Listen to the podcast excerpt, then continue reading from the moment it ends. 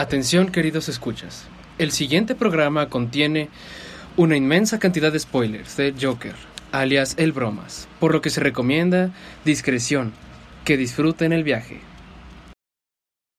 corazón, yo tengo tentación de un juego.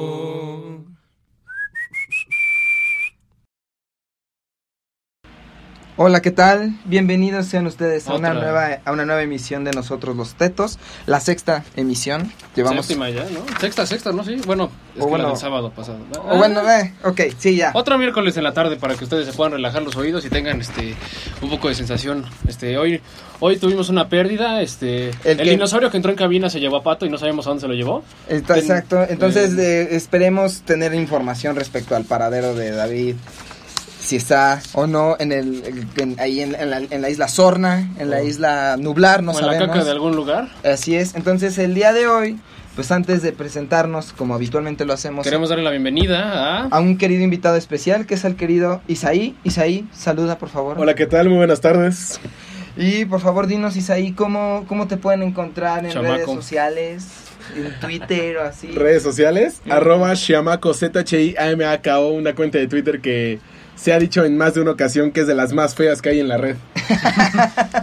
Y bueno, pues como, como ustedes ya lo saben, a mí me pueden encontrar en Twitter como arroba Daniel-Maras30. Aquí la flaquita es ella, ajá. Y al querido Al Luis guapo de Lagüera. la cabina me pueden encontrar como arroba Luis Manuel 3000. Gracias. Así es. Y bueno, para este, pri- este nuevo programa, esta eh, presentación, pues tenemos un tema que, que, que no teníamos previsto Ni siquiera en platicar. calendario. No teníamos, ajá, no lo teníamos calendarizado, pero pues en una plática que tuvimos eh, David, Luis y yo, surgió de la nada y pues ya que estamos en, eh, ya está en boga y ya de seguro la mitad de- de- del mundo ya, lo, ya está hablando al respecto, pues nosotros también opinaremos de... Nos subimos al tren del mame, como quien dice. Exactamente, nos subimos al tren para hablar del mismísimo bromas. el jajas, el zambroso, el el, cepi- el cepillín gringo. el cepillín, así es. Entonces, eh, los dejamos con esta bella canción para empezar, para hablar sobre el jajas.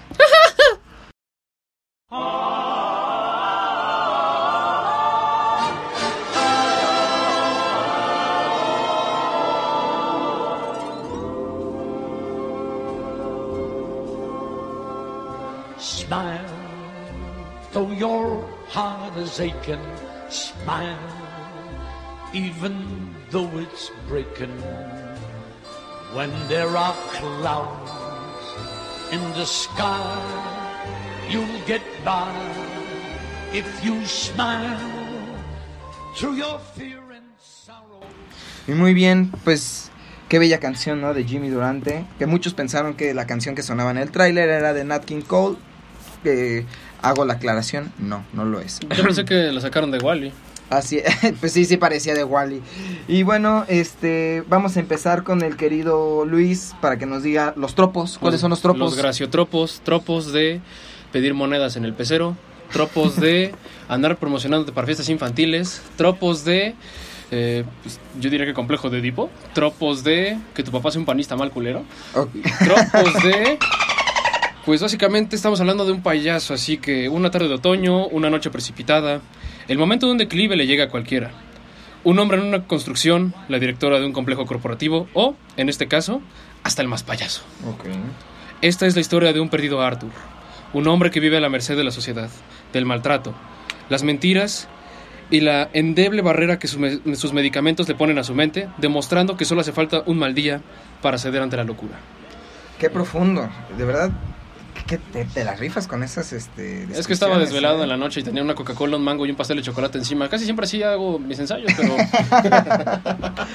Muy bien, a ver, entonces primero empecemos. Evidentemente, pues vaya, los tres ya vimos la película, pues porque pues, si no, pues vaya, ¿cómo vamos a hablar al respecto? estudiantes de no? comunicación que no ven estrenos, ¿se puede? De- Sí, existen. Sí, existen. existen Son patéticos, ¿no? Existen bastantes, existen bastantes. Y bueno, pero a ver, primero, eh, antes de empezar, eh, esto hay que decirlo, a pesar de que hicimos un, an- un anuncio bastante cotorro, como si fuera una... Hasta el momento no vamos a decir ningún momento exacto de la película. Vamos a estar hablando fuertemente de todo lo que pasa durante la historia, Así posterior y detrás. Así que aquel que todavía no la haya visto y pues no se enoje, o aquel que sea masoquista y le guste torturarse, se puede quedar. Así es, exactamente, porque pues evidentemente hay una, una inmensa alerta de spoilers, porque aquí no vamos a tener pelos en la lengua, vamos a hablar tal cual las cosas como son. O sea, sí tenemos pelos en la lengua, pero no exactamente por hablar de películas. ok, muy bien, entonces, a ver, este...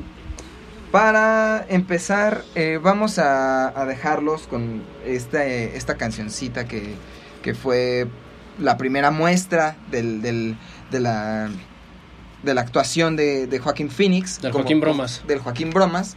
Este, pa- como, como el guasón, entonces, este, y que fue esta, este video que sacó Todd Phillips, que era una prueba de cámara, ¿no? Como lo que pasó con Deadpool con el 3D todo feo que parecía que era una prueba de Marvel contra Capcom y al final fue como, no, es que eso lo liberó Ryan Reynolds porque nadie quería su película. Exacto. Entonces, pues los vamos a dejar con esta bella cancioncita para para este eh, irlos preparando para que ya les digo, alerta de spoilers, no se preocupen. Entonces los dejamos con esta canción que se llama Laughing de The, The Guess Who.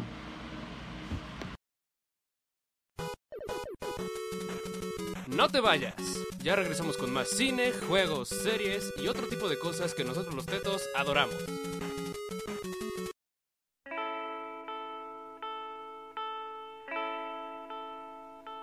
I should laugh, but I cry because your love has passed me by. You took me by surprise. You didn't realize that I was waiting. Time goes slowly, but it carries on. And now the best years have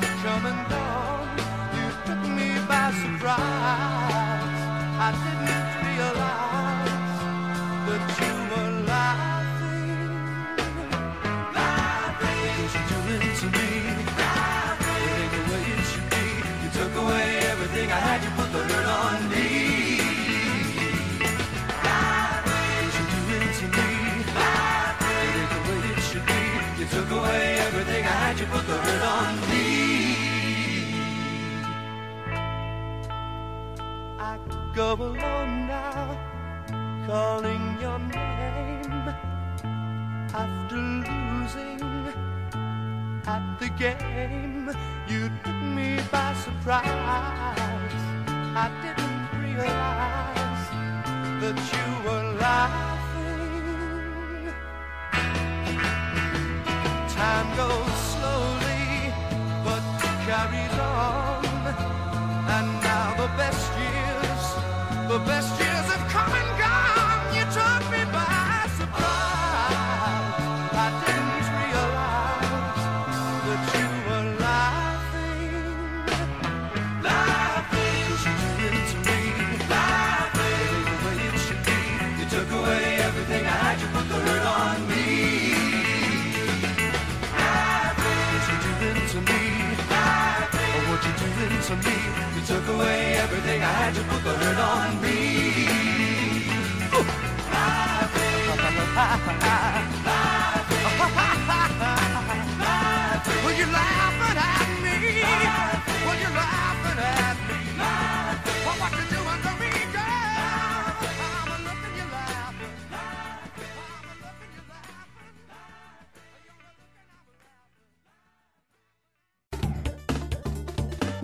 se hace teto, se nace teto. Ya volvimos. Y muy bien, regresamos. Excelente canción. A, a mi gusto, bastante divertida. Oye, oye, ¿qué? Esto, esto es demasiado creepy. Eh, Pero pues ese es que... el propósito, no es, no es la risa de Heath Ledger. Así es. Uh, Que bueno, también de acuerdo al guasón, de los como seis guasones que hemos visto en ocho. cine, Bueno, en cine, ajá. ha habido, cada uno tiene su risa, cada uno tiene su manera de entenderse. esa- Y, pero todos estamos de acuerdo que el mejor es el de Lego, ¿no? Eh, No, No. Mark Hamill. Mark Hamill, Mark, Mark Hamill. Hamill, Mark Mark Hamill, Mark Hamill. Hamill. Así es, pero vamos a, después vamos a empezar en. Rubén. Vamos a empezar con la, la opinión general de cada uno y vaya, qué mejor manera de empezarlo con nuestro querido Isaí, nuestro querido Sí, hay que tener educación. Dinos por favor, ¿cuál fue tu primera impresión cuando empezó a, sal- a pulular todo esto de, de Joker? Cuando viste el nombre de Scorsese ahí. No, yo no vi el nombre de Scorsese ahí, pero en el momento en que vi el nombre de Joaquín Phoenix, todas mis esperanzas se virtieron hacia él. Ese hombre tiene todo el talento y todo el portento y todas las tablas para entregar una muy buena actuación. Venía de ganar el premio en Cannes al mejor actor por You Were Never Really Here. Y desde ahí era un estamos en buenas manos. Si alguien puede hacer bien y borrarnos de la mente el recuerdo de lo nefasto que fue Jared Leto. Eso no existió, güey. No pasó, güey. no pasó, no existe. En, No esta realidad, en esta realidad yo nunca lo vi. No, güey. Era Joaquín Phoenix. Nadie más podía hacer eso. Muy bien. Pues en ese sentido, pues, Flaquita, creo que a quién le toca a ti? Eh, así es, pues eh, justo yo, pues vaya, yo tengo una, una, una- un cariño especial a Joaquin Phoenix porque es un excelente actor. ¿Por qué te proyectas?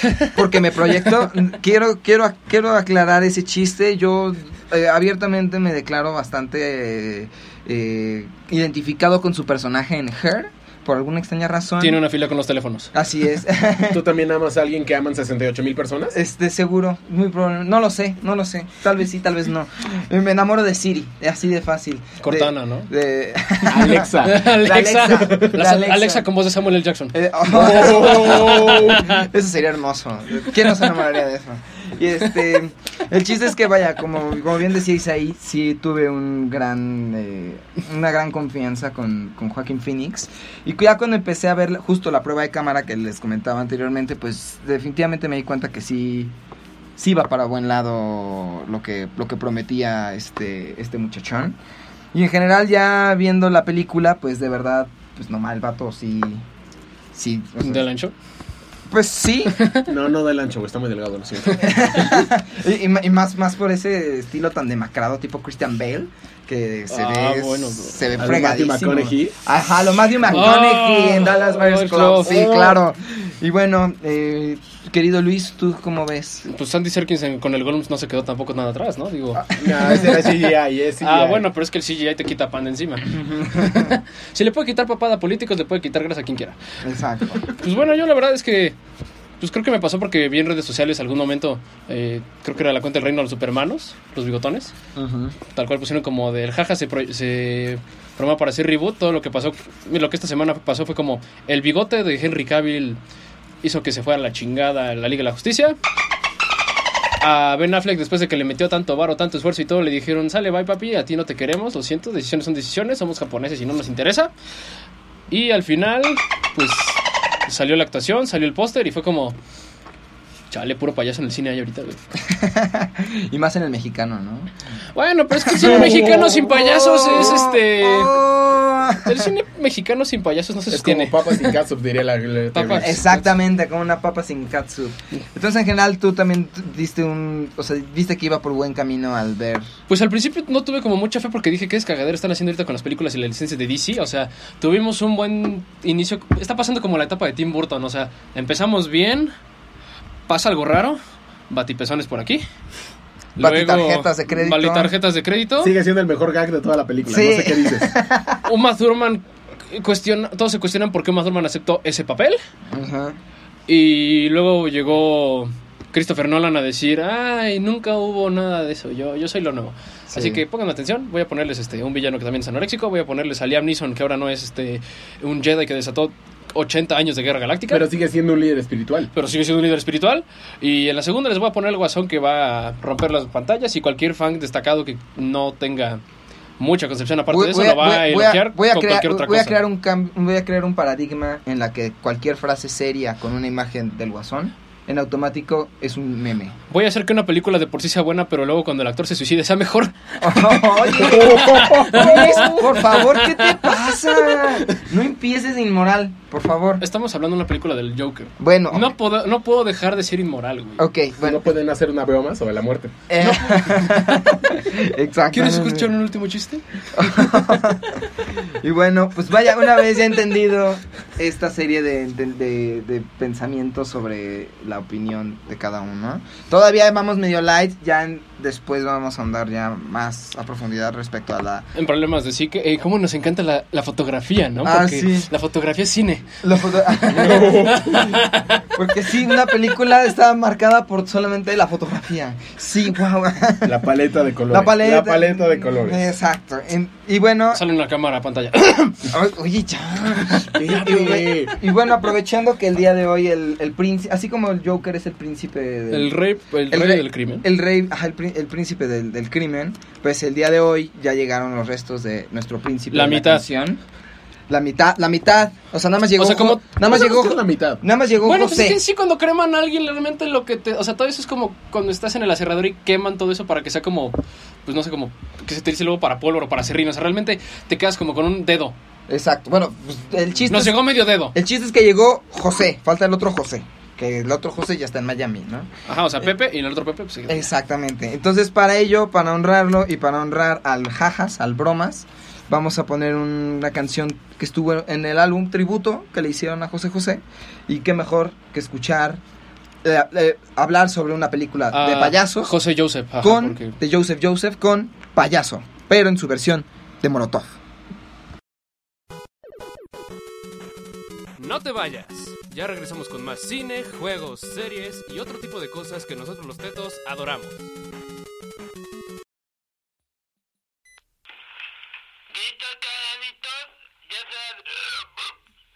Ya se ya.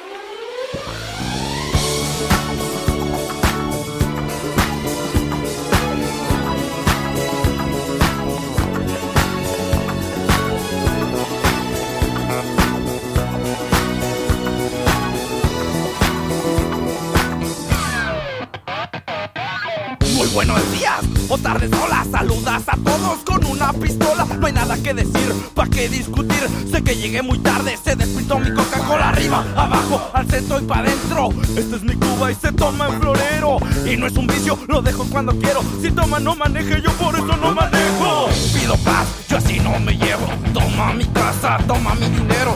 Pégame, insúltame, escúpeme en la cara. Te invito a Disneylandia, pero oríname primero. Pa' que te des cuenta que ya no hay rencores. Llévate mi coche a pintarlo de colores. No somos tan malos, tan feos como en los videos. The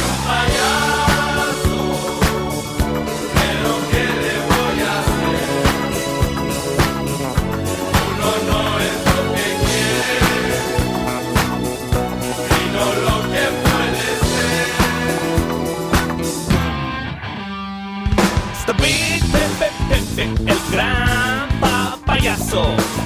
Be singing up all alone with the bottle in his castle. Chugging and lugging it and down and down and, and dealing with the hassle. Women and wine and the big joke don't need to form Molotov asshole. Soy payaso, güey, porque quiero contigo. Soy payaso, güey, porque güey, es mi amigo. Te llevo mariachi, también serenata, güey. No sales, me mandas a tu gata, güey. Yo te busco y te busco en el fondo del vaso. Le pido al mesero, pero no me hace caso, güey. No me importa, al cabo no quería, güey. Te hace tomar mi tequila, güey.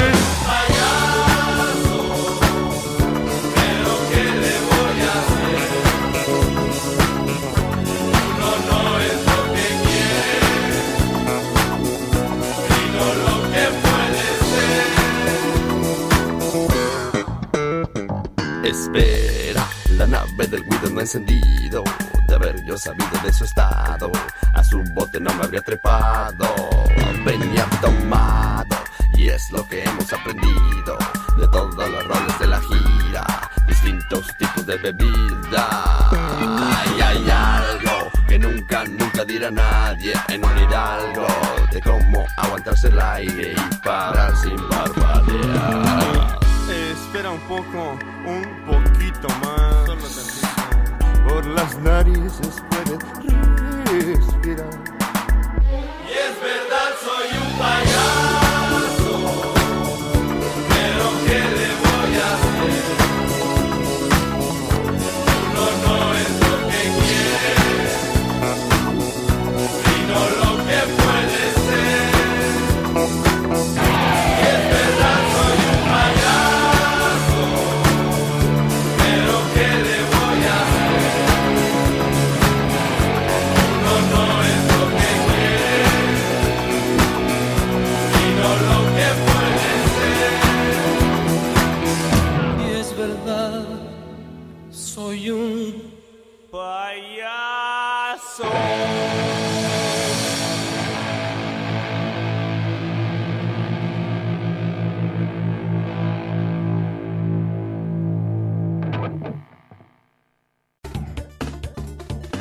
no se hace teto, se nace teto. Ya volvimos.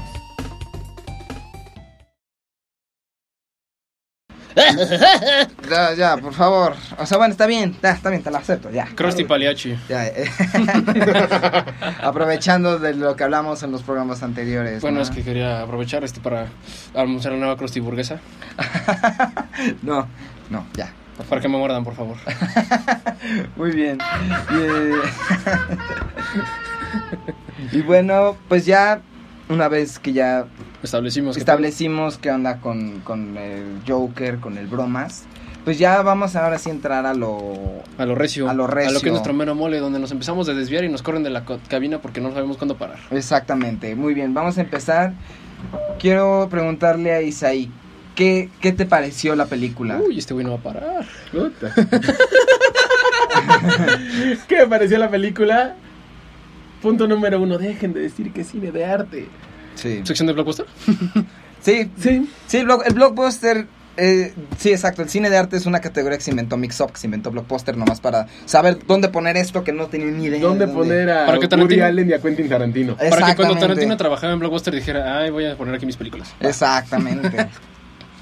¿Qué me pareció? Me pareció una interesante aproximación a lo que es el Joker. Recordemos que el Joker en la versión del cómic nunca se esclarece su origen, nunca sabemos en realidad de dónde surge el Joker. Sí, les falta huevos para decir eso. Ajá. Lo más cercano que tenemos es lo que en su momento Alan Moore pusiera en The Killing Joke, que The Killing Joke es un must mínimo conocer de qué va la trama para llegar a la película. Tener presentes que como comentabas al inicio del- de, en la pequeña descripción de la película, solo basta un mal día para que cualquier persona pierda la razón. Esa es la premisa central de The Killing Joke. Y que al final se acaba retratando aquí. Y en una escena clarísima en la que le dice a la vecina, es que tuve un mal día. Como cuando tienes chorro y no sabes qué pasa con tu vida. No, es ese punto en el cual diría Residente de Calle 13, en el que te corren del trabajo, tu familia muere y Ah. entras en depresión porque el banco te está persiguiendo. Exacto. Todo en un lapso de 24 horas. Eso es lo que acaba volviendo loco a alguien y que aquí te lo reflejan. Sí. Bueno, pero es que en ese sentido lo que rescata Killing Joke, pues creo que es de las obras de las que más refunfuña Alan Moore. Porque, una, porque es Batman. O sea, cualquier cosa que tenga el nombre de Batman encima ya está idolatrada. cállate. Es, bueno, es- es como el Jesús pirata. Pero él sí se queja de lo que hicieron porque no lo crucificaron. Entonces, bueno, a lo que quería llegar es que, pues básicamente, no sé, a mí no me convence el tipo de personaje que construyeron ahí, porque es como dentro de los dichos de las narrativas, o sea, ya está tan explotado y tan fuera de foco, fuera de tono, hay foco, eh, que pues al final no tienes como un convencionalismo de decir es por acá, es por allá, en el punto de que ahorita en cómics convencionales ya están diciendo, en un punto dijeron, no, es que hay tres guasones, el de Killing Joke, el original y uno que recién salió que aparentemente era como un güey que era un dios y es como...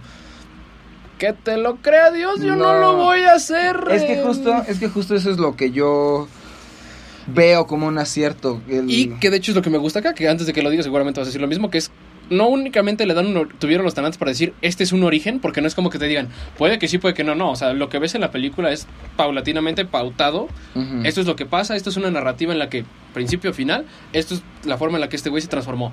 Y no te lo dejan en un será, no será, porque pues al final es una película que es una historia y ya, y se acaba, y es un Exactamente. abierto. y es, Exactamente. y es humano, no es como que entren, o sea, sí entran muchas cosas fantasiosas, pero al final tiene problemas humanos el güey. Sí, es que justo eso, eso es lo que te iba a decir, que esta... Yo, yo llegué a ver una crítica de, de una extraordinaria crítica de cine mexicana, está Fernanda Solórzano. Eh, sí, sí, la verdad es que sí, la verdad es que sí, la amo. Si, si escuchas Fer, te amo. Eh, este, sin embargo, en su crítica decía que algo que no- a ella no le parecía era que se intentaba humanizar, poner a este, a este guasón como una víctima cuando el propio personaje de guasón no, no, lo, no lo necesita, porque el propio guasón por sí mismo se sustenta por, por, el, por, vaya, por lo imponente que es como personaje. Pero, pero... Así, flaco como tú, ¿no? Exactamente. Pero el problema, el problema de esa, de esa lectura, que es, o sea, es válida, pero la- en lo que yo difiero de esa lectura es que se está tomando como base justamente lo que tú dices, o sea, se está partiendo de- del- personaje ya conocido, ya tan explotado, Pero lo establecen en un origen. Exactamente, pero eh, y justo lo que yo pienso que llegué como a, a- llegué a escribir al respecto es que Todd Phillips, el director de la película, utilizó nada más al Joker, al personaje Joker y al mundo de Batman como una como el maquillaje, Es como alegoría, más como que un- otra cosa. no, pues, una, una máscara, un maquillaje para querer querer eh, contar otra cosa. Porque si lo hubiera puesto con o sea, sí un Arthur, un Arthur este y otros personajes, pero no hicieran mención de, Jo- de Joker o del Guasón o algo así, Hasta o de Batman, pues hubiera sido una película, maybe sí, sí hubiera pegado, pero no no, Pues básicamente- no, no- no habría tenido el, el impacto mediático como ahorita. Pues básicamente tiene. sí tiene esta esencia como de decir como lo que tiene esto de Joker, o sea, no estoy diciendo que no esté como dentro de los cánones de lo que representaría un personaje más allá de otros medios, porque ha tenido Sí. versiones hasta por los calzones, o sea, hay uno en la que la mamá de Bruno Díaz es el guasón, Sí, y hay otro en la que es un virus de computadora, ajá. sigo sin procesar eso. Es que Batman del futuro, güey. Batman del No, no, no, eso fue un extraño experimento de los 90 cuando todavía empezaba, o sea, Batman, creo que se llama Batman Digital o Info Batman, es- es una cosa que no le recomiendo ni mi peor enemigo. Ay, yo a Eh, mi peor enemigo le recomiendo muchas cosas para que sufra. O sea, sí, pero no, eso sí es como mentarle la madre a alguien, pero en otro nivel. Es como leer The Dark Knight Returns, pero en la fase 2 de Frank Miller. O sea, Wow. está bien que seas Freddy Krueger, pero no me des tantas pesadillas, cabrón.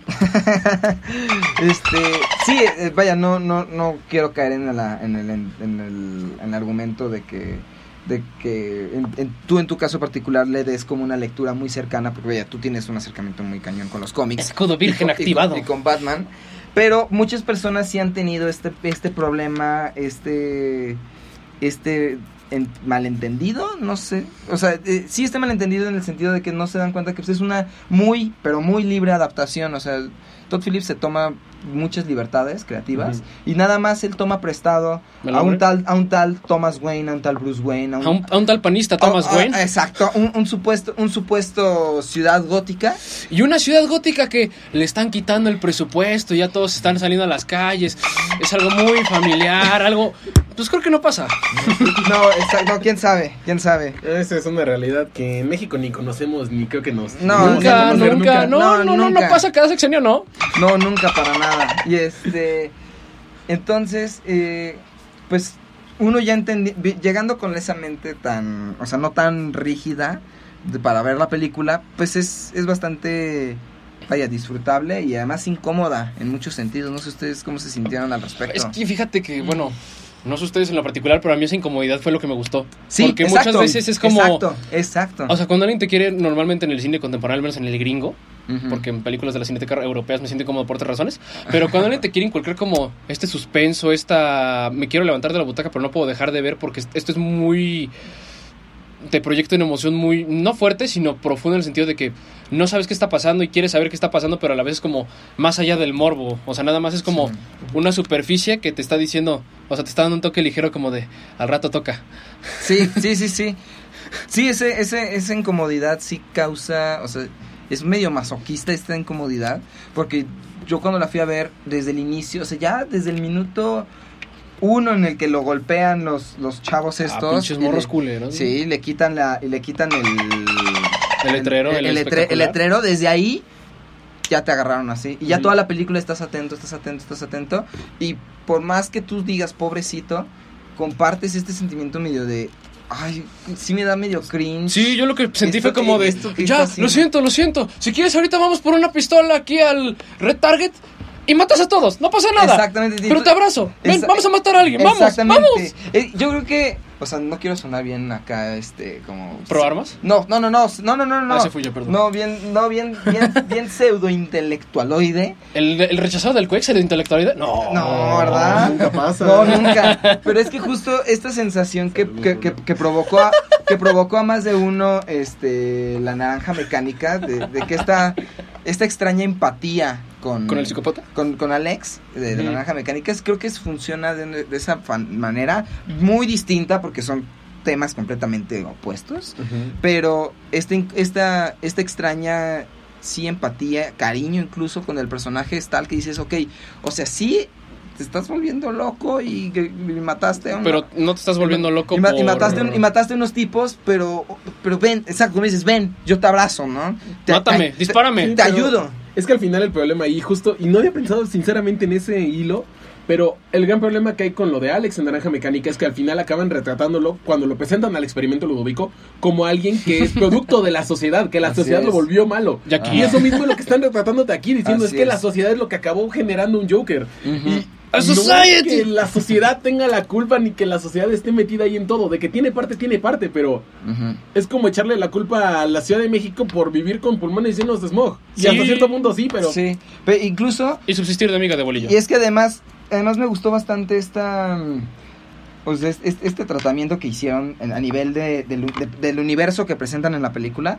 de que sí, es una ciudad gótica, pero que además ya, ya de previo te muestran que están en huelga por, por la basura, ¿no? Y, y- y- y todas las calles están repletas de Y, pues, basura. por, y por todos los cortes Y que el- hay, porque afecta a varios sectores, inclusive pues el mismo personaje se queda sin acceso. Exacto, y es un desastre total, ¿no? Que, que incluso, pues vaya, eh, eh, esta propia cantidad de basura descomunal que hay en las calles, pues es, pues es incluso una, una metáfora, un símil de esta sociedad que dices, ¿no? Que, que es la propia sociedad la que, la que, la que crea a este tipo de individuos, porque, pues vaya, esta mentalidad, esta falta de empatía en la que los propios compañeros de trabajo, payasos de, de Arthur, Payasos de rodeo. Exactamente, lo ven, lo ven con, con, o sea, dicen como, ah, es que todos se sienten incómodos, dicen que tú eres un raro, ¿no? Y, y que la propia, y que incluso la propia, sí, la propia psicóloga, pues nada más le pregunta como lo mismo, no, ¿No vas a dar el avión? nada más le da el avión porque pues es como su chamba que tiene que cumplir, pues todo ese tipo de factores, e- eso es en realidad lo que yo diría como la verdadera basura que hay O sea, en, la en so- esa ciudad gótica. O sea, que ¿no? la sociedad es la basura. Pues en general Ajá. así es como se proyecta Ciudad Gótica en casi todos los medios que tienen. Es como de, Sí. no importa que tengamos un Batman que sea altruista y filántropo a más no poder, que literalmente cuando se puede convertir en Dios, limpia la basura de las calles, a la mañana siguiente amanecemos no nada más con la caca, sino con la diarrea. Exactamente. Es que ahí también se retrata en un punto lo que explican en, me parece que es The Dark Knight, cuando empiezan a discutir con Harvey Dent y que le dice, es que usted nació en las afueras de Ciudad Gótica, usted no pertenece a Ciudad Gótica. Y al final Bruno Díaz, diagonal Batman, está en Ciudad Gótica, pero no está en Ciudad Gótica. Es como decir que soy de la Ciudad de México, pero, Pero vivo en Ecatepec hasta... No, deja tú en Ecatepec, No, que es no, un- no. vivo en Polanco, me muevo en Polanco, hago todo en Polanco y, creo nunca que estoy en la Ciudad de. México. No me Exacto. chingues. Sí, disculpa, pero sí, Sí. es una ambivalencia Y que incluso, y que incluso Directa, este, sí, y que incluso esta, mm, este problema que tiene Harvey Dent de The Dark Knight es lo mismito que hace Thomas Wayne, ¿no? Con su discursito del pobre es porque quiere, diciendo que, que quien no, que no logra trascender en realidad es un payaso, ¿no? Uf. Y tú te quedas como, ¿con qué? Hashtag somos payasos. Exactamente, hashtag somos payasos, o sea, ¿con qué? ¿Somos basura? ¿Con, Sí. qué, ¿Con qué tanates vienes y dices ese tipo de cosas cuando, pues vaya, tienes a este, a este individuo que no tiene ningún, o sea, que, Sí, que incluso, ahorita- que incluso repercute con el, la, la- la forma en que retratan a la mamá de Arthur, ¿no? Que, que ella todo el tiempo convencida De que... de que fue amante de, de Thomas y que en realidad no, o sea, Que ese es un hilo medio extraño porque, o sea, digo, no sé ustedes qué habrán entendido, yo entendí que, o sea, porque te establecen que fue adoptado, pero ah, como que hay cierto filtro de decirte, no fue adoptado, sino que fue impuesto para que hubiera una desviación y no fuera el foco de atención hacia la familia Díaz. O está esta de, no, sí lo adoptaste, pero aparte fuiste su amante, pero aparte tuviste un güey que se pasó de lanza, te, te usaba de saco de boxeo y luego al niño. No, no, yo creo que, Mm. no, yo creo que sí fue adoptado, pero, o sea, sí más o menos como en, en el plan de, de desviar el asunto, porque vaya, eh, esta mujer estaba totalmente convencida de que era amante de, de Thomas Wayne cuando en realidad no, pero sí hubo como este trámite de, sí, probablemente sí los propios Wayne se encargaron de, de hacer el trámite de, de adopción. Acelerarle al DIF. Básicamente, exacto, básicamente le dan al, al, al, al pequeñito Arthur y la, y la botan Ya es su pedo. y la votan. Que eso, ese es el gran problema, que es justo, justo lo que dice Isaí de, de este problema con la sociedad, ¿no? O sea, simplemente Society. te, te votan, o sea, te votan y te dicen, órale, vas tú, porque tú tienes que sobrevivir, ¿no? O sea, eh, ahora sí que el ánimo, ánimo, échale ganas, ¿no? Y se, acaba la, pe- y se- Ánimo. y se acaba la película. Exacto, ánimo, no más gracias, ¿no? ¿por qué no se me había ocurrido estar más feliz, no? Ah, chale, sí, como que me amanecí con el pie izquierdo, nomás piso el derecho y ya acabando. Exactamente, exactamente. Pásame el gallo otra vez. Y, y yo creo que sí funciona. Además, vaya, ya entrando como en rollos más como medio técnicos, la fotografía. Ah, no sé. la paleta de colores. La paleta, no, no, no, no. Es que la actuación sublime. No, Me- está me- sobreactuado. No, me- está sobreactuado. ¿Qué te pasa? Me, me agrada bastante. Es que no hay método, es que no hay método.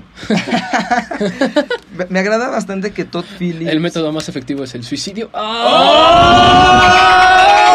Oye, ya. Hoy, hoy- hoy desayunaste gallito, ¿verdad? No, payaso. A lo, que iba. Ay, ahora sí que qué payaso eres. Va a ser una constante en este programa. No, a lo que iba es que de Todd Phillips, o sea, porque vaya, un antecedente de Joker es que en un inicio Martin Scorsese iba a estar medio involucrado como productor de la película, ¿no? Y eso fue lo que a muchos les llamó la atención. Bueno, es que Scorsese mueve masas y mueve. Exactamente, pues es, es de esas personas que no... y mueve asesinatos a presidentes. Eh, ay, y- ya, ¡Ronald Reagan ya pasó! Ya. ¡No murió! y el y el lo- o sea se nota no, no, no la mano de o sea no que eh, lo que él había ya antes hecho se notara pero o sea, sí se nota que Todd Phillips sí acogió bastantes bastantes referencias bastante influencia del cine de Martin Scorsese porque pues vaya Martin Scorsese en general te demuestra como ambas ambas caras de la ¿De la historia? de, de- de la, so- de la- de la historia y de la sociedad ¿no? Porque, o sea, por ejemplo, en Buenos Muchachos, pues vaya, te- el, ¿cómo, empieza, ¿cómo empieza el protagonista? Desde que tengo memoria siempre he querido ser un gángster, ¿no? Mm. Cosa, que, cosa que para la sociedad, en, en- en- en lo, en lo- en lo políticamente correcto, tú dirías... Quitando los narcocorridos está mal visto. Eh, es, exacto, es mal visto. Tú dices, no, un gángster es una persona inhumana, que algunos pueden serlo, pero, Pues al tú no... Pero tú no es una posición que te da. y te muestra una postura muy humana de realmente este tipo que él quería desde su vida y que él creció en este barrio italoamericano, al igual que Scorsese, este, que él- él- su familia es, es, es italo- es italiana y él vino aquí. Este, Saben comer muy bien pizza. Exactamente. Pues eh, este cuate de Goodfellas, pues creció en este ambiente y pues él entró, o sea, no, ajá, se inmerse. Y, y más allá de por necesidad, pues por gusto, ¿no? O sea, le llega Pues a aquí. agarrar cierto cariño, ¿no? Que cosa que, por ejemplo, sucede aquí con los menores que empiezan a in- a incurrir en el narcotráfico y todo eso. O los Acapulco Kids. Eh, los Acapulco Kids, por ejemplo, así sucede, ¿no? Y este y se nota mucho esta influencia de, de- de querer reflejar la sociedad, específicamente, pues vaya, Taxi Driver, porque es muy notorio, todo- Haces disparos a presidentes. eh, disparos, supuestos disparos a presidentes y además No, no fue supuesto, güey. pues, bueno, disparo, presidente. Pe- pero, además de eso, el cómo pues vaya, sí, el, el cómo el, el- la propia persona por un por X o Y motivo es es trastornado y además es es este pues hasta cierto punto. es, hay es alejado de la sociedad, ¿no? Porque Pero por la misma sociedad. Ajá, porque el personaje de Travis, pues eh, el, el vato era, era, eh, recién había regresado de Vietnam. Y recordemos que en- para Vietnam, pues vaya, todos... Eh, o sea, ves, eh, tú quieres, tú quieres hacer llorar a un gringo, háblale de Vietnam, porque para o de ellos es- Corea. O de Pearl Harbor. o de Pearl Harbor, porque para ellos es como la mayor tragedia, ¿no? Entonces... O, o sea, le- les, pe- le- les pega en el... No, exacto, pero, pero- no, pero, pero les pega en el ego, principalmente les pega en el ego Ah, bueno, sí. les pegan el ego este Vietnam. Entonces, para ellos recibir a los soldados de, de Vietnam que perdieron la guerra, pues era como son la escoria, o sea, todavía de que fueron mataron a quién sabe cuánta gente. ¿Y que se suicidó Vincent D'Onofrio? Ajá, y pierden, pues vaya, ¿qué, qué onda contigo, no? Y, y esta reclusión de la sociedad hacia estos individuos fue lo que trajo que Travis, el personaje de Robert De Niro, perdiera la razón, ¿no? Y se convirtiera en este individuo que dice, bueno, pues en la mejor forma de, de, de- de apaciguarlo, pues es siendo taxista de noche, ¿no? Y, y lo mismo sucede en aquí, con, con Joker, ¿no? Que más o menos ya lo habíamos hablado, que se, que se trata de una reclusión de la sociedad, de como tú no eres normal, o sea, incluso tu propia risa nos incomoda tanto que Mejor cállate. cállate y vete para otro lado, ¿no? O sea, Básicamente lo que me hacen en cada programa. eh, no, No, porque sigues en el programa. exactamente sigues. Y, y, y- Eh, y- Gracias. y dentro de todo te apoya, y dentro de todo te apoyamos, ¿no? soy especial. Pero incluso, no sé, bajo consideración de ustedes, pero incluso el factor de comedia se nota demasiado, de, o sea, demasiado en la... mm, Pues en todos lados. En todos lados, sí. Pues es que porque básicamente es como es como el ¿cómo se diría? ¿Cómo se- el unplugged de Carlos Vallarta, pero con Joaquin Phoenix. O sea, el camino del estando pero. Sí, pero el camino cañón. Es que incluso, no sé si algunos de ustedes la vieron, de esta otra película que la, la retoman, más por el, el hecho de que este Robert De Niro tenga un programa de televisión, este, en, en Joker, este, pero ah, le hacen mucho como ligamento con el rey de la comedia, ¿no? Que en realidad pues es un gran, una gran película que de- te demuestra todo este lado como Ay, sí. como tratar de la forma en que, en que tú puedes Es tratar la comedia y es medio psicópata, o sea... Una referencia obligada que yo siento, más allá de Taxi Driver, porque Taxi Driver obviamente nos da todo un parámetro de- sobre el cual partir, es para entender específicamente a Joaquin Phoenix. You Were Never Really Here, ya la mencionaba hace rato, esta obra de Lynn Ramsey, en el cual justo tenemos un hitman que se pone a... Que en lugar de un código Iba de a decir barras. spoiler alert, pero ya. Ya lo Ya, hicimos, ya. ya, dos años. el que está aquí ya, se chingó. Ya, ya llevamos Sí, dos. No, en el que la neta tienes un hitman que tiene que rescatar un, a la hija de un, una persona del gobierno de estar en contacto con una red de traficantes de blancas. Y justo te pones a ver toda la destrucción del psique, toda la misma relación con la madre que se ven de Joker es retratada en You Were Never Really Here. Ujú. Y también esta cuestión de cómo es alguien apartado de la sociedad, cómo es alguien ajeno a la sociedad, que la gente sabe que está ahí, pero que al mismo tiempo a la gente que sabe que está ahí le incomoda que esté ahí. Y el transporte público te hace malo. El transporte público lo ha degenerado. Paso en Her, paso a You Were Never Really Here y llegamos a este Ya, punto. ya llegamos a Joker, ya no sabemos qué va a pasar si otra vez Moraleja, güey. Joaquin Phoenix se sube a un, ca- a un camión, va a estar... Ya hay que pagarle un Uber al pobre hombre. Sí, ya, por favor, así como ya se ha, res- se ha pagado tanto a Matt Damon para rescatarlo, hay que, hay que, hay que pagarle un, hay que pagarle un Es Uber. que yo no sé por qué chingos siguen mandando a Matt Damon a otros lugares del a otros lugares. Ya lo tenías en la guerra, luego lo mandaste a Marte. ¿Por qué diablos? ¿En qué cabeza Exactamente. cabe? Sigue el centro de la Tierra, ¿no? Y luego en el, y luego en el planeta este de, de Interestelar, también. Ah, también. Mándalo a otra dimensión con un agujero de gusano. Exactamente. Este, sí, pero además incluso este factor de comedia que vaya responde como a lo realmente gracioso y a lo que no. Me recuerda mucho a lo que les digo del rey de la comedia porque a grandes rasgos la película trata de un comediante, bueno, intento de comediante, que es este Robert De Niro, que él es fanático de un de un vato que tiene un programa de, te- de televisión que es que se él lo interpreta Jerry Lewis, ¿no? Sí. Y, y él tiene como grandes aspiraciones y, y él lo empieza como medio a acosar, como de, es que escucha, escucha mi, mi, mi rutina, o sea, yo puedo ser gran comediante, ¿no? Yo lo sé, yo lo sé. Ya me había haciendo y, va, y va poco a poco, va, va presionando, va presionando, va presionando, hasta tal, es- hasta tal punto en que neta, o sea, acaba secuestrando, spoiler alert, acaba secuestrando, acaba secuestrando al, al, al comediante, ¿no? Entonces, este... Esto me suena mucho a una película de Robert De Niro que también se llama El aficionado, en el que Ah, pero exacto. con, con béisbol. Exactamente, y, lo, y lo, lo genial que al final, o sea, el, el, el vato, este Robert De Niro, este, su personaje se llama Rupert, acaba obteniendo como el espacio en el programa de Jerry Lewis. Sí.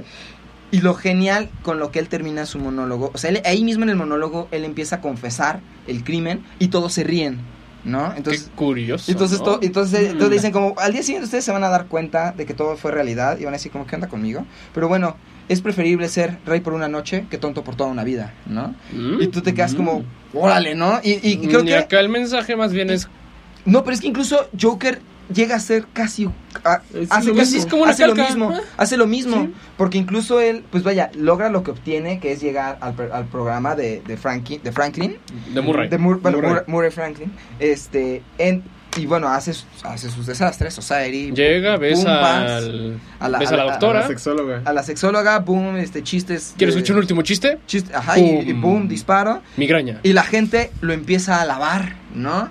La gente en las calles lo ven como una deidad, como de, gracias a ti, ya, este, este, esta, esta sociedad ya explotó, Esto, esta ciudad ya valió. Y que hasta cierto punto también, no sé si les haya pasado en la sala, pero los mismos espectadores alababan esa acción.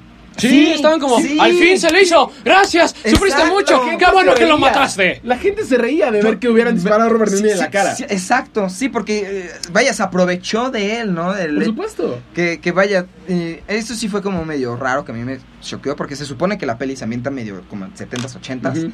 pero esta, esta como modita, como, ah, tenemos un clip de tal cosa, es como muy moderno, ¿no? Entonces como de, a menos de que alguien hubiera llegado con su Super Pues, 8 mm, y con un sí. micrófono aparte. Pues igual y Conan O'Brien empezó con eso, no sé, no estoy seguro. Pero, o sea, en los talk shows normalmente sí se utiliza como esa clase de cosas, pero a lo mejor más bien que un clip, algo en vivo. Exacto. Pero es que grabar un pequeño pub de comediantes. Y si no se podría no caramba. Exactamente, sí está, está medio raro, ¿no? Porque tú dices, ok, ¿cómo lo grabaron? ¿De dónde, dónde lo sacaron? Pero bueno, son detalles menores que, Sí, ya, que en realidad no, ajá, que en realidad no, no, no afectan a la, no afectan a la obra, ¿no? Y este, pero yo nada más quisiera que- saber ustedes qué piensan. Hay una, hay, eso sí en particular sí me molestó de la película. Justo cuando está en el programa de Murray, este, el- este Arthur tiene un diálogo que dice que ahora, o sea, por, cuando cuenta el chiste y todo se, se, se, se choquean porque no es un chiste, sino es una... ¿Es un asesinato? Es un asesinato. Le dice, eh, él dice, ah, ahora resulta que ustedes deciden qué es gracioso y qué no es gracioso, ¿no? Y que es cuando el Y que eso, eso yo lo ligué directamente porque Todd Phillips había dicho, despuesito de que salió la película, de que él había renunciado a la comedia porque, pues vaya, en el mundo de lo políticamente correcto y todo esto, pues que ya la comedia ya está teniendo un cambio bastante brutal. Pero no puedes hacer, o sea, no puedes criticar lo políticamente correcto sin aludir a eso, aunque estés haciendo como anticomedia, o sea, de una u otra de una forma u otra vives en el contexto y no puedes como renunciar a eso y a mí lo que me sacó un poquito de onda más bien fue como que después vi el mensaje como de, es que esto fue para Afganistán, me quedé como, "Ah, cabrón, ¿en qué momento dijo algo de Afganistán este güey? En la película no dice nada. Ajá. No sé, tú cómo veas este, Las es- explosiones esta, postura que maneja, que es medio, medio irónica por el hecho de haber, de haber coescrito, por ejemplo, Borat, que, o sea, ahí maneja muy bien el humor negro porque a pesar de que sea una película que a algunos quizás no les lata por la crudeza, al final Sasha Baron Cohen dentro de sus personajes hace una crítica, ¿no? Que ese es el fin mismo del humor negro. A mí me, o sea, me- se me hace una cuestión muy particular en este caso porque recordemos que Tom Phillips tiene toda la trilogía que pasó ayer, en el que también tienes un humor, no quiero decir ni negro, es verde, es un humor a veces hasta Adolescente. muy Es oso, tonto. es oso. Sí, es jackass hecho trilogía. Exacto. Pero, Pero entonces, al mismo tiempo, es un humor en el cual tú dices, es que puede ser gracioso ver cómo una jirafa va sentada en el asiento trasero de un convertible y se le rompe el cuello porque choca con un puente. Pero ¿por qué no es gracioso el chiste que hace de Joker de diciendo es que pues, falleció y a la verga? Entonces, es una cuestión de decir, por, o sea, justo, ¿qué es gracioso, qué no es gracioso? Y ya llegamos a un punto en el cual, y lo pienso mucho con esta cuestión en el cual empieza a hacerse de mirada en retrospectiva a las caricaturas y a todo lo que se hacía hace décadas y décadas, en el cual tú ves un- algo que hacía la Warner Brothers con los Que- Looney Tunes. Que era súper racista. Sí, que era súper racista con los chinos, con los asiáticos, con los africanos, con los y mexicanos. hacían con todos. chistes homosexuales sin decirlo. Pero al final es como un, es que ¿por qué? Si en su momento fue gracioso, en su momento todo, actualmente ya no lo ya no te puedes reír de algo. Ya ni siquiera pueden gracioso. Exacto. Es una cuestión en la cual ya llegamos a un punto en el que somos o queremos ser tan políticamente correctos todo el tiempo que en el primer momento en el cual aludas a algo que no corresponde a ese sistema, eres señalado, eres apartado y eres vejado. que probablemente ese hecho de ser alejado repite este discurso que tanto se queja la película, ¿no? O sea, es que una paradoja que nunca termina, ¿no? Por el hecho de, Mm. de los que no sean, no, no se adecúen a lo políticamente correcto, Lo son que- rechazados y eso puede traer Lo que a mí consigo- se me hace un poco curioso dentro de este mensaje y haciendo alusión como a otro guasón que también siguen como vanagloriando, aunque esté muerto, que es este Heath Heath Ledger, Ledger. es que, bueno, al menos así lo percibí yo, es que Heath Ledger en su personaje era anarquía pura y era esta esencia como del misticismo de nadie sabe cuáles son las credenciales de ese güey, nadie sabe cómo se llama, ni siquiera su ropa está etiquetada. Y de algún lugar saca varo, de algún lugar metió la bomba en el estómago de un cabrón, de alguna forma únicamente obtiene todo el dinero para qué? Para quemarlo. O sea, lo que él hace es transmitir un mensaje, pero porque su intención es como, pues yo nada más hago esto porque quiero, puedo y quiero joder al prójimo. Mientras que de este lado es la conversión del personaje como tal, porque aquí lo que te plantean es una construcción como tal paso por paso, en la que él intenta adaptarse a la sociedad, pero cuando va actuando conforme la faceta que realmente es, el mensaje le llega de sé quién eres y te vamos a aceptar los que queremos que es contrario. O sea, por un lado, expresas un mensaje, por otro lado, el mensaje llega a ti como replicación. Es que la acaban convirtiendo en la bandera de un movimiento. Sí. Es un mundo en el cual, perdón, pero de Joker en ninguna institución, en ningún momento, en ningún cómic, en ningún nada, es la bandera de algo. Y en ese sentido era muy bueno el, Pues el Joker de Ledger. futuro, Mm, los O Jokers. sea, pero al final el Joker de Ledger retrata algo muy bien, que al final había retratado hasta cierto punto de ni este de Niro, ándale. Le había retratado Nicholson y le había retratado César Romero, Romero. y le habían retratado todos que es The Joker solo contrata ampones de poca mota para que le sirvan de sus secuaces y, Y ya. y ya, Ya si se mueren, vale madre. Son reemplazables, son desechables, son como los vasitos de la fiesta de la quinceañera. Por supuesto, son los vasos rojos de la peda. Exacto. Ok. A los que le metes el cohete para que se queme. Y bueno, ya que estamos hablando tan bien y tan chido de la peli, hay que recordar esta grandiosa escena cuando realmente se da cuenta quién es él verdaderamente, que es este Joker. Que yo, bueno, yo tengo una teoría al respecto de que no, no es el Joker, sino es un Joker. O sea, es, Es va. Es, es un vato vestido de payaso y ya, no es el Joker de los cómics. Yo, yo tengo esa teoría, yo tengo esa teoría. Pues yo sentí más bien eso con la serie de Gotham. Porque pues se siente que era muy sentí que era una persona muy joven y Es aparte se que- muere. Pero es que al inicio, al inicio lo ponen así, pero como que los de Gotham se dieron cuenta que jalaban Jalaba. a los villanos y dijeron, ah, ahora sí hay que poner que sí son los villanos. No hay que hacer como medio menciones. Pero bueno, eh, recordemos esta gran escena cuando él descubre quién es realmente. Ya esta parte, así como Rorschach dejó matar, es su parte. Como Rorschach dejó matar el rostro de Kovacs pelirrojo e es. irlandés. Ahora, ahora, Ahora- Ar- Arthur mata su, su, su, su nombre. Pues, su psicosis, pues deja salir su psicosis por las medicinas. Exactamente, y, y- y ya él, él ya se siente conforme con quien realmente es, a pesar de que sea un... Que aparte hay un detalle muy lindo ahí que no ha sido comentado del todo y que quisiera recalcar. Adelante. En el cual, si hay un momento, y, y es muy claro cómo se está haciendo la conversión de Arthur a Joker. Y se Sí. nota en el baile. Sí, Ese exacto. pequeño micro performance que hace es el momento en el cual como que se abandona, abandona su humanidad para meterse al personaje. Exactamente, sí, justo, es, ese- por eso esa escena no es nada fortuita, o sea, no es nada más puesta Y, porque sí. y el audio está bien chulo. Es, el audio está genial, o sea, Pero la selección de la música es, es- asquerosa. La canción es horrible. No, No, ¿qué te claro que pasa? sí. No. Sí, lo vamos a poner Es ahorita. que exactamente eso vamos a hacer. Vamos Ah. ah, ah, perdón. Ah.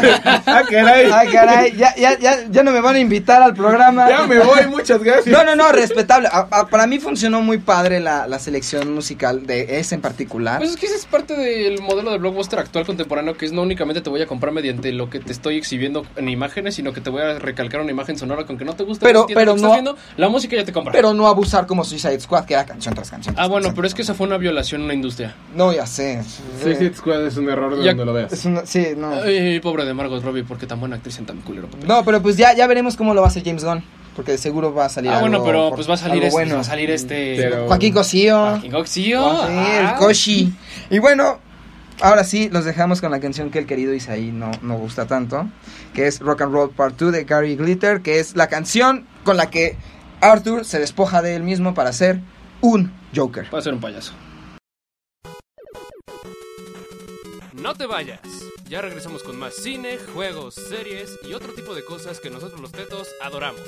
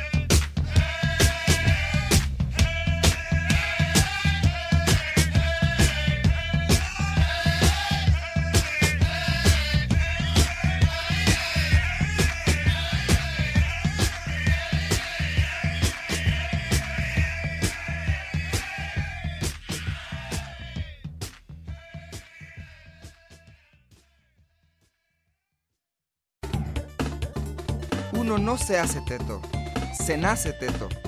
Ya volvimos.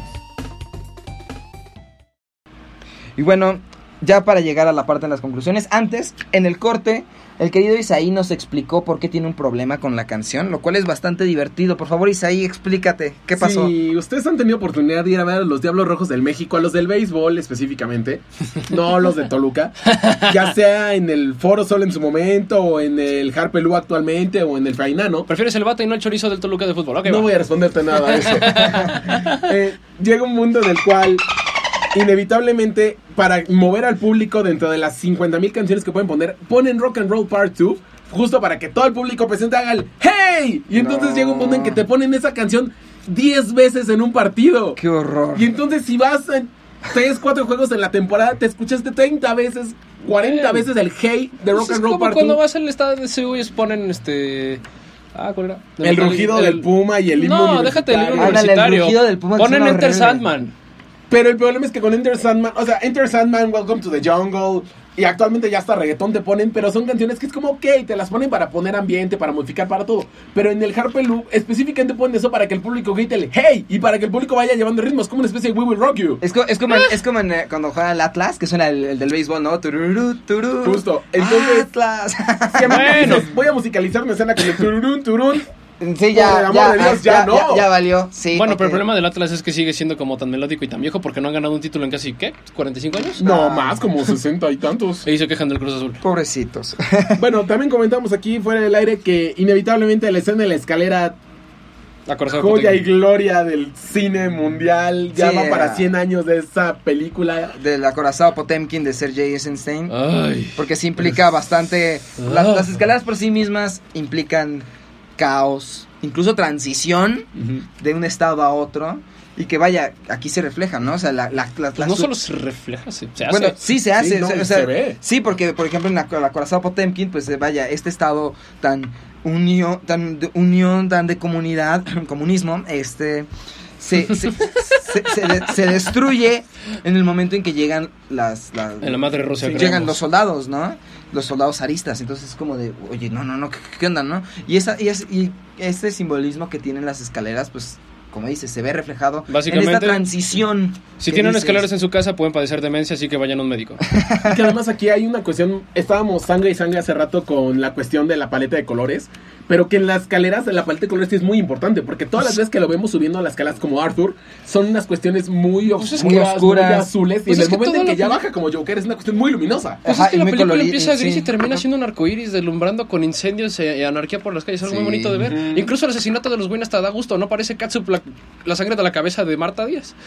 Sí, digo, del asesinato que pone Todd Phillips al asesinato que puso Zack Snyder, hay un universo de Bueno, ah, por que supuesto. se agradece, por cierto. Por supuesto. Pero es que con Zack Snyder es como de, ok, ¿le disparó a la cabeza o dónde le dio? O sea, literal le atoró y fue como a la barbilla y a la chingada, porque acá literal, acá te lo ponen es como al pecho, no hay pedo. Pero ya sí fue como, me estás diciendo que acabas de literalmente... No, eso está muy fuerte, güey.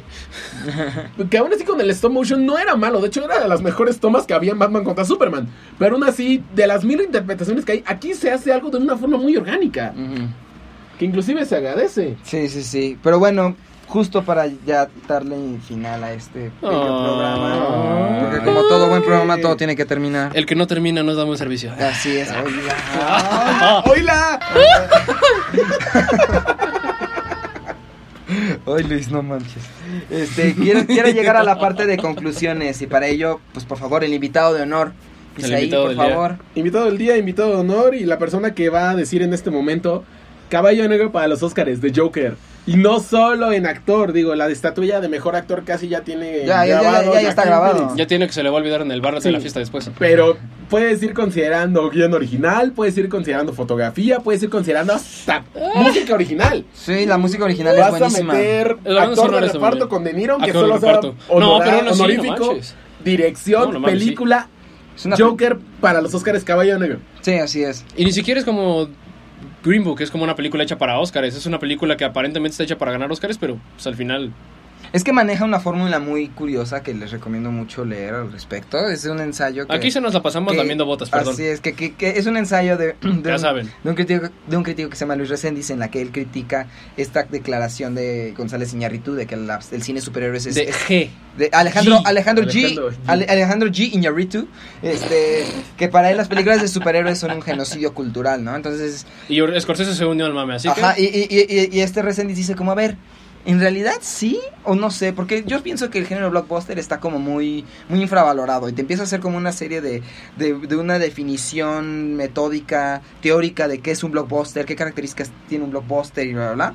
Y acaba concluyendo de, ok, lo que sucede con este tipo de películas es que pues los directores ya llegan a tener tanto renombre que ya los estudios pueden, o sea, más bien el director no busca al estudio, sino el estudio busca al director. Ajá, ¿no? Tarantino con los Co- coches. Como Tarantino con los coches, por ejemplo, ¿no? Y este y justo esto sucede, ¿no? Todd Phillips dentro de su ya fama que ya tenía con la trilogía de The Hangover, con War Dogs, con es- coescribiendo para Borat y todo eso, pues el vato ya tenía un renombre, ¿no? Y por el simple hecho de que a él le dijeran, yo quiero hacer algo de Joker, que además esa la asegura, porque Joker igual a ganancias, pues evidentemente pues va, va a implicar una Y van a ser los únicos detergentes. un así. éxito, un, eh, un éxito, ¿no? Entonces, pues ahí fue como una maña medio curiosona, que vaya, con eso yo quiero medio concluir que es, es una broma muy audaz que hizo este cuate, este, Phillips. este Todd Phillips, por el simple hecho de burlar tanto a los ejecutivos como ya a los mismos espectadores, y que incluso el propio Joaquín Phoenix se unió a esta broma en diciendo, sí, yo hago lo mejor de mí como un tipo trastornado, pero no soy el guasón. Simplemente soy un guasón. Soy un tipo vestido de payaso. Sí, es Pues, fácil. Yo en ese sentido... Y, y en efecto, concluyo igual que Sí. Isaí, va, va, va a arrasar Óscares, va a tener un montón de nominaciones. No sabemos cua- exactamente qué gane, porque justo Isaí eh, y yo ah, más temprano habíamos platicado que la competencia de este del próximo año va a estar recia. Muy buena. Muy buena con Once Upon a Time in Bye. Hollywood, Adastra, 1917, este, The Lighthouse. The, Lighthouse, The Lighthouse. The, The Ah. Irishman, o sea, va a estar pesos pesados, de verdad. Y a ver, tú, mi querido Luis, ¿cómo, tú, cómo, ¿tú cómo Pues concluirías? yo concluyo en que es una película que rescata muchos elementos. O sea, a pesar de que te genera un universo que aparentemente está homologado a lo que ya nos vienen manejando con DC, tiene muchas cosas diferentes, incluyendo los nombres. Son como pequeños guiños. O sea, el asilo Arkham no es asilo, es un hospital psiquiátrico cualquiera. eh, Que incluso tiene un sistema en el que no te matan por ir a pedir documentos, lo cual es algo muy innovador en, los doc- en las histo- historias de Batman. a su vez, el periódico no es el Gazette, es el Journal. Y pues creo que me gustaría cerrar. Una, la fotografía no me encantó. Se ve una cámara cuadro, puedo asegurarlo. El que no me puede, dígame cuándo, dónde nos partimos la madre. Y pues me gusta cómo rescata esta esencia como del cine. No diría que está olvidado porque sigue habiendo como muchos metareferentes con este cine de autor, muchas veces otras películas. Pero al final, no sé, yo pensé mucho en Griffith en la, la vista que tiene acerca de los bomberos, porque pues al final es como todo está funcionando como en el mismo espacio, el mismo lugar y se remite únicamente a la visión que le estás dando. Eso es todo. Sí. Y al final, eso es lo que se aprecia, o sea, es el cine como se hacía desde el cine. Así es. Y pues una última carcajada que sería como, o sea, ¿cuántas veces has visto últimamente en una película The End? Sí, claro, hace, No. hace mucho. Justo. No, porque ya son sagas de 23 películas que terminan en una multitud de personajes peleando. Y, en y- y pantalla. además para eso el, el clásico diente en la pantalla ya implica como algo del pasado, algo ya muy, muy anticuado. Que a la vez es algo que se agradece mucho porque te ponen The End y es un hasta aquí se acaba. Exactamente, Y ya, y no te esperas a Y escena gracias. de medios créditos Ojalá, escena ojalá final, que no, porque. Joaquín Phoenix ha dicho como, bueno, pues si podría volver a interpretarlo. pues, No, es que, pero mira, no. lo único que yo vería que estaría como más o menos bien es que en esta nueva película de Batman donde va a ser este... Pattinson. eh, Pattinson, y Pattinson, dirigida por Matt Reeves. Ajá, que hicieran una alegoría de que hay un gua- o sea, a lo mejor como tú dices, no tanto porque me gusta esa idea, o sea, yo estoy de acuerdo en que él fue el guasón desde el principio y él se quedó así porque pues me gusta más la idea de un guasón iluminado desde el aspecto más humano y que sí tiene cierta carga moral, como esta escena en la que ves al chaparrito. Ajá. Ah, no, a ti te quiero, tú fuiste bueno conmigo, bye. Te ayuda a ver la puerta. ah, sí, carnal, no pasa nada. Hay un cadáver en la sala, no te fijes. Bye. Exacto.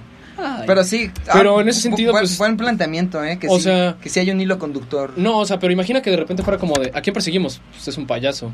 Pero te ponen fotos de Joaquín Phoenix y al final resulta, no tanto que no sea él, sino que hubiera sido la inspiración como tú dices, ay sí, porque secuela de esta película sería un insulto. Sí, sería un insulto. No, No, no, no, no. no, no, podría existir. O sea, es como estas obras que es como, de por sí cada película funciona como una historia individual, pero ahorita te lo quieren manejar como un metaverso, transverso, que ya no saben ni en qué calzones meterse. Yo lo pensé ahorita, así como pequeño comentario rápido. Como lo manejan a Ra's al Ghul en la trilogía de Nolan. Ah, en el sí. sentido de decir, ok, Ra's al Ghul sale en persona en la primera, pero después todo lo que sigue ocurriendo es de cierta forma consecuencia de lo que era Ra's al Ghul o lo Sí. que generó Ra's al Ghul. Básicamente. Pero no Sí. lo tienes que poner en cuadro, no tienes que hacer nada, solo con hacer referencia. La gente ya que la gente lo entiende. sabe que entiende. Así es. Ah, exacto. Muy, muy buena, muy buena forma de. Y Habla, pues- habla- hables a los de Warner para ver si sí te aceptan la idea. Ojalá que, sí. guaco. Con Y eso bueno- de que vuelven. Y este bueno, ni más que decir, pues vaya, Isaí, mi querido hermanazo, muchísimas gracias por estar el día de hoy. Gracias por darnos el honor o el espanto, no sé. No, muchísimas gracias a ustedes por invitarme a este espacio, fue un placer. Y bueno, pues Nos vaya, esperamos. no hay nada más que decir, que vaya... eh, que Pray for Pato. Así, exactamente, esperemos que Pato escape de la isla Sorna. El, Del sí. estómago y de la caca del dinosaurio. Exactamente. Ah, sí, si quieren tener más comentarios con respecto a lo que dijimos, si están de acuerdo o no están de acuerdo, si le quieren mentar la madre a Luis o cualquier cosa, pueden encontrarnos en... A mí me pueden encontrar en Twitter como arroba Daniel-Maras30. A mí me pueden encontrar como el guapo de la cabina o arroba Luis Manuel 3000.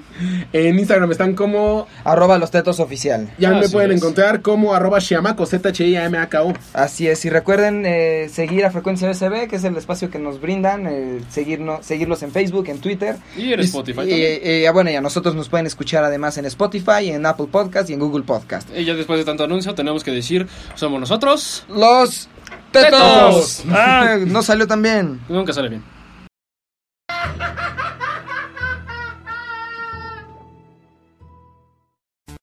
Recuerda escuchar Nosotros los Tetos todos los miércoles de 4 a 5 en Frecuencia USB.